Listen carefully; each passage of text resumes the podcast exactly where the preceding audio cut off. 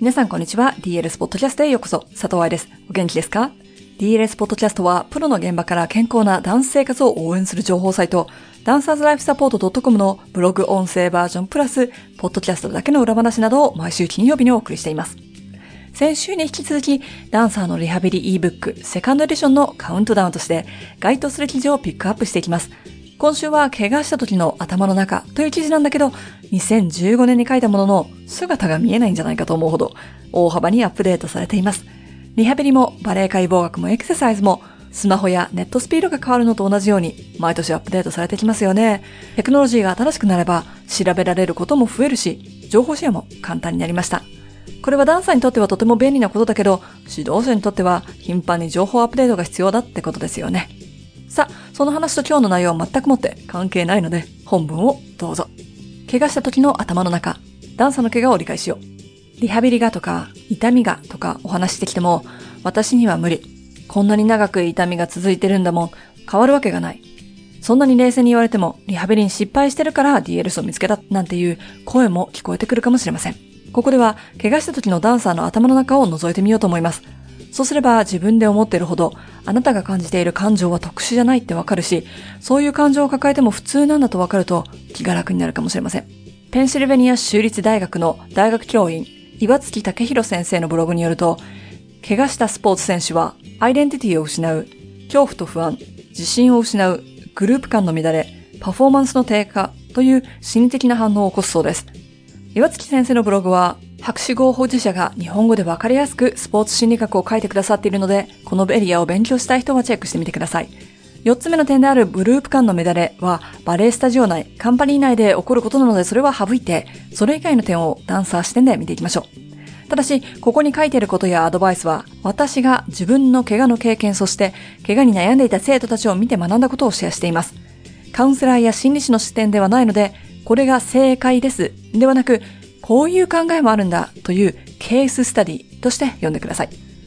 バレエをやってきたことが自分のアイデンティティとなっている人は、怪我して踊れないと自分自身を失ってしまったような気持ちになります。私もバレエをやってる愛ちゃん、バレリーナの愛ちゃんというアイデンティティをずっと持ってました。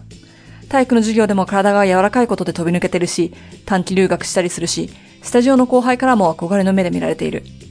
そこから怪我をして踊れなくなるということは、バレエをやってない愛ちゃん、つまりただの愛ちゃんになるということなんですよね。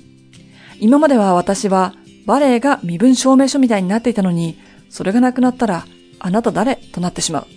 本来ならば、佐藤愛がバレエを習ってるというはずで、私のやってること、行動の一つがバレエになるはずなのに、それが逆転してしまった場合、私からバレエを取ったら何が残るの？と、ロミオとジュリエットの墓場シーンのように無駄にドラマチックに体を動かして泣きたくなってしまうわけです。覚えておきたいことは、私からバレエを取っても、私はいなくなりません。今現在踊ってませんし、プロダンサーでもないですが、私は地球上からいなくなりませんでした。バレエが嫌いになってしまったわけでもないし、あえて避けてるわけでもないですよ。こうやってダンサーのための DLS をやってるわけですから。ただ、自分自身がバレエに振り回されるのではなく、バレエの結果やスタジオでの出来でもなくって、自分の手に舵が戻ってきたという感じ。怪我で踊れない時期、自分を探す旅に出てみてはいかがでしょうか。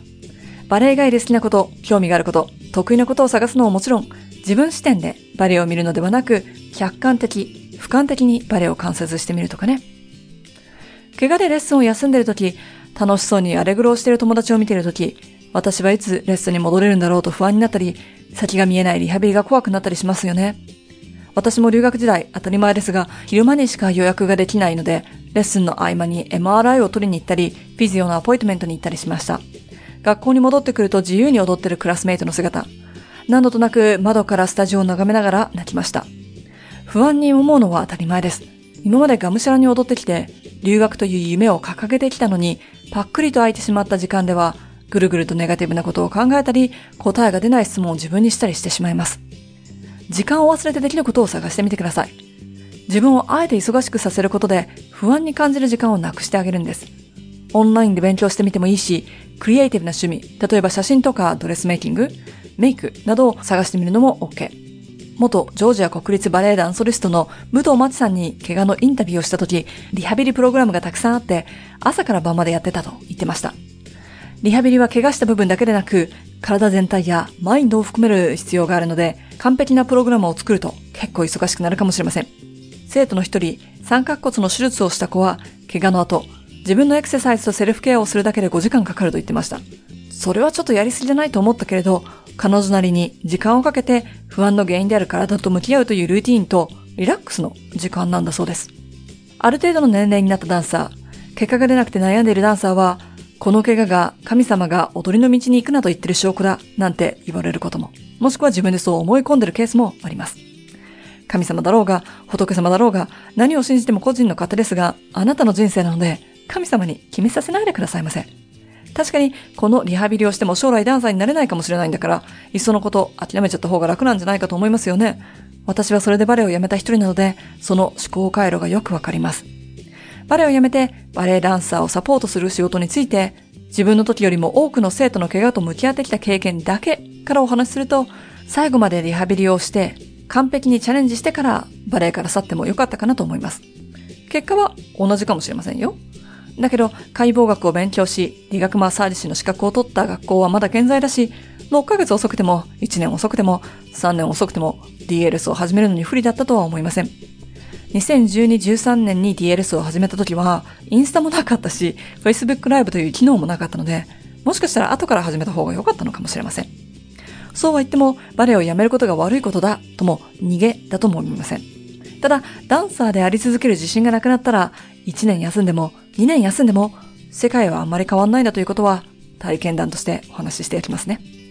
パフォーマンスの低下というのは、怪我のために100%の力を発揮できなくてパフォーマンスが低下したということではないそうです。怪我した時の心理状態が、怪我本体と関係なくパフォーマンスを低下させてしまうということ。そりゃそうですよね。バレエをやってない自分が誰なのかわからなくなってしまった。常に不安と恐怖を感じている。ダンサーとしての自信を失う。となって、一番いいパフォーマンスができる人はいないでしょう。でもこの3つであれば、怪我をしている組織の修復、例えば骨がくっつくまでの物理的な時間と関係なく、今からどうにかできる部分ではないでしょうか。簡単だとは言いません。でも、こういう気持ちになって当たり前なんだということ、こういう気持ちをどうにかすることを建設的に考えることはできますよね。ここに書いてあること、みんなが感じている気持ち、私自身もバレエ留学中感じてきた気持ちだと思っています。だから私もそうだったよという先輩目線でお話しつつ、こういう風にしたらよかったのかなというアイデアをシェアできたら嬉しいです。いかがでしたか？リハビリのことも気持ちのことも、ちょっと知識として知っていると心が楽になるかもしれません。知識といえば、このポッドキャストは申し込み争奪戦の前に録音しているので、今の空き状況がリアルタイムでわからないのですが、2020年年末から2021年の新春にかけて行われる DLS 冬のオンラインセミナーのスケジュール、空き情報、そして詳細はサイトからチェックしてください。多くのクラスから今必要な情報を今必要な人に届けられますように。そして、リハビリ ebook のような内容が必要のない、ハッピーダンシングな世界が近づいてきますように。ではまた来週もポトキャストでお話ししましょう。ハッピーダンシング、佐藤愛でした。